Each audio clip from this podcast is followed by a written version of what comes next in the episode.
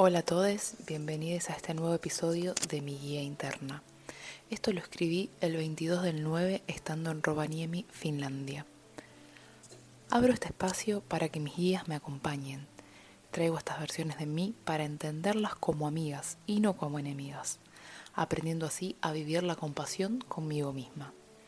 Ayer se cumplieron exactamente tres meses de mi separación y si bien todo el mundo habla mucho del duelo que implica separarse, siempre se habla de un duelo con otro, pero jamás se habla del duelo que se hace con una misma. Y este, en mi experiencia, es un duelo mucho más largo y más profundo, que todavía me encuentro transitando. El duelo con otro es fácil comparado con el duelo con una misma. Y hoy quiero hablar de dos versiones de mí que yo las nombro mi gemela y mi niña. La gemela es mi yo pasado, que se vinculaba desde el apego. Era mi versión cuando estaba en esa relación de pareja. Mi gemela es una persona que no tiene voz, que siempre espera que el otro accione para ella decidir, que siempre prioriza a su pareja por sobre su bienestar, que lo da todo para que el otro se quede ahí. Es esa persona que te dice, si te quedas conmigo, yo voy a resolver todos tus problemas. Parece una persona con una especie de complejo de salvadora. Es una persona que va a tolerar todo del otro, con tal de que el otro se quede ahí. Y cuando digo todo, me refiero de verdad a todo. Mi bienestar y felicidad no importan si el otro está acá. Es una gemela que sacrificó toda su energía, su poder, su tiempo, su propósito de vida, todo su ser en entrega a otro. Siempre vivía apagada. La miro la cara y veo una persona que a simple vista se ve totalmente consumida, pálida, sin vida, sumisa. Y también veo una persona completamente herida, creyéndose sus propias mentiras para vivir un poco mejor con ella misma. Esta gemela armó todo un mundo ilusorio a su alrededor para que la permita seguir adelante. En su mundo ella tenía la pareja perfecta y su relación era la relación que todo el mundo quería tener. Y ella permanentemente justificaba a su pareja, la defendía todo el tiempo, porque no quería ver que su realidad estaba completamente distorsionada porque si ese mundo ideal que se había construido para ella se caía, sentiría un dolor desbordante. Entonces, lo importante ante todo era seguir reforzando esas mentiras que se decía, que todo va a estar bien, que mi relación de pareja se puede salvar, mi vínculo va a cambiar, esto es solo una etapa, que yo sí quiero este tipo de relación, y no sé cuántas otras cosas más se decía a sí misma.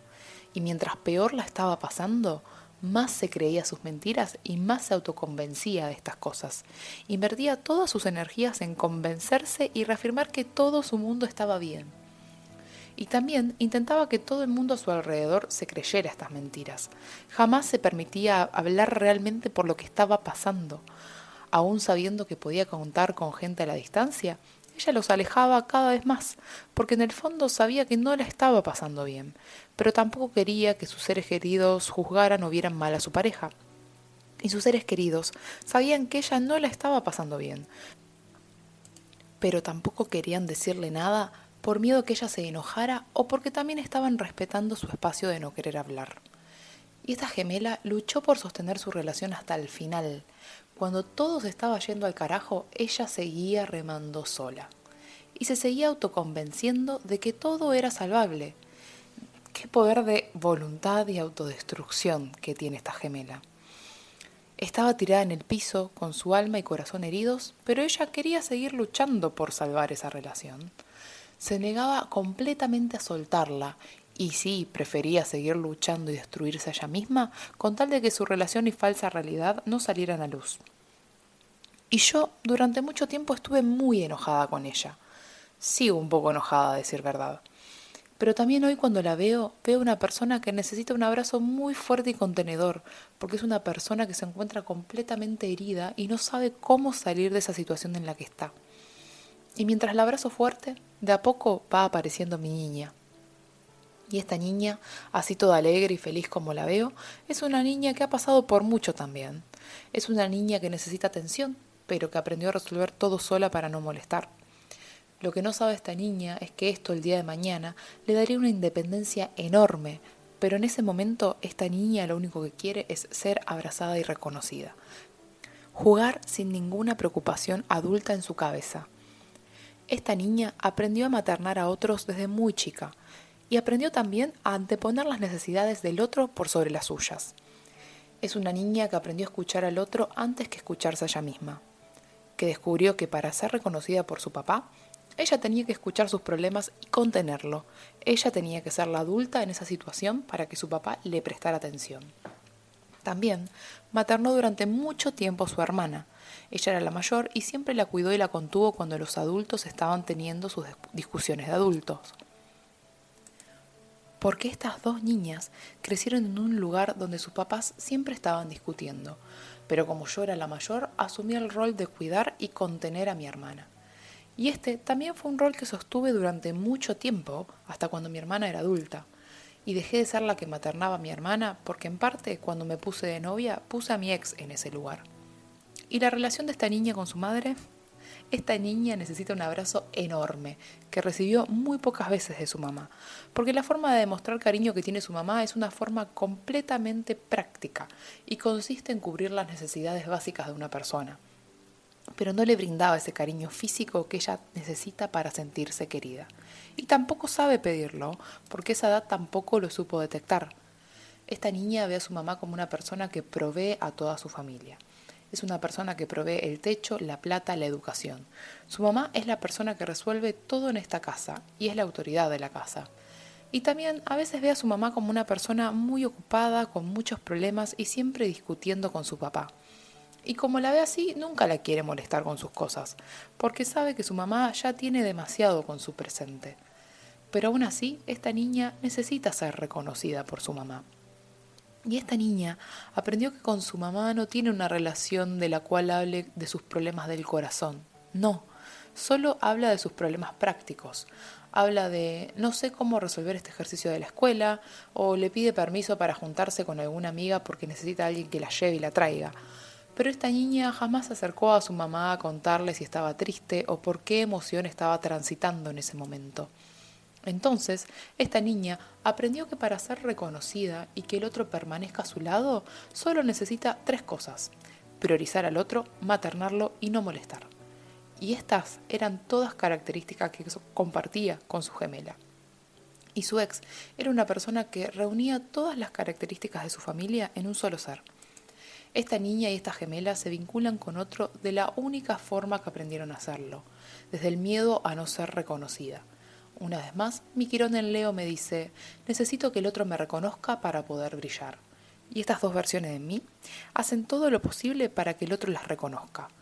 Si eso implica autodestruirse, no importa, lo importante es que el otro las vea. Pero Quirón también es el sanador herido, y si hay algo que nos enseña es que nuestras heridas pueden sanar al resto y esta herida de mi gemela y de mi niña de no ser reconocida es una herida que ayuda a mi versión actual a sanar. Gracias a estas versiones de mí, descubrí la independencia que tengo, el poder creador y la facilidad para materializar cosas. Y así, como esta gemela y esta niña no tuvieron la posibilidad de tener voz, mi yo actual sí la tiene. Encontró la forma de hacerse escuchar y escucharse mediante su escritura y su podcast. Y esa niña que siempre tuvo que resolver todo sola, Hoy es la misma adulta que es completamente independiente y que puede irse sola donde sea que quiera porque sabe que tiene las herramientas para resolver cualquier problema sola sin importar si está del otro lado del mundo. ¿Y esa gemela que se creaba y se creía sus propias mentiras? Hoy sabe que tiene un poder de manifestar y crear realidades solo con una palabra. Sí, así de poderosa soy. Hacía unas semanas escribía mucho sobre cómo cambié mi concepto de compasión y cómo empecé a aplicarlo con otros, pero me había olvidado de lo más importante, ser compasiva conmigo misma y todas mis versiones. Y hoy estas dos versiones de mí también vienen a enseñarme esto, a no rechazarme o juzgarme, sino que abrazarme, porque una persona que está herida no necesita que la sigan golpeando, necesita amor y mucho amor y una vez más, esto me viene a enseñar que como soy con los otros, tengo que ser conmigo misma. Si el otro es mi prioridad, yo soy mi prioridad primero. Si quiero maternar al otro, lo tengo que hacer conmigo primera.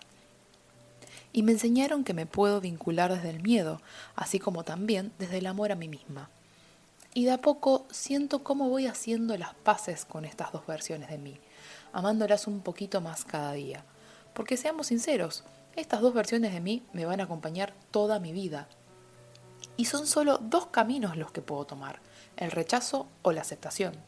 El rechazo me drena la energía y la aceptación me enseña sobre la gratitud. Entonces, ¿cuál es el camino que decido tomar hoy? Hoy elijo agradecerles a estas dos versiones porque me permiten ser quien soy y me dieron todas las herramientas necesarias para estar cumpliendo y viviendo mi sueño y reafirmar una vez más lo poderosa que soy.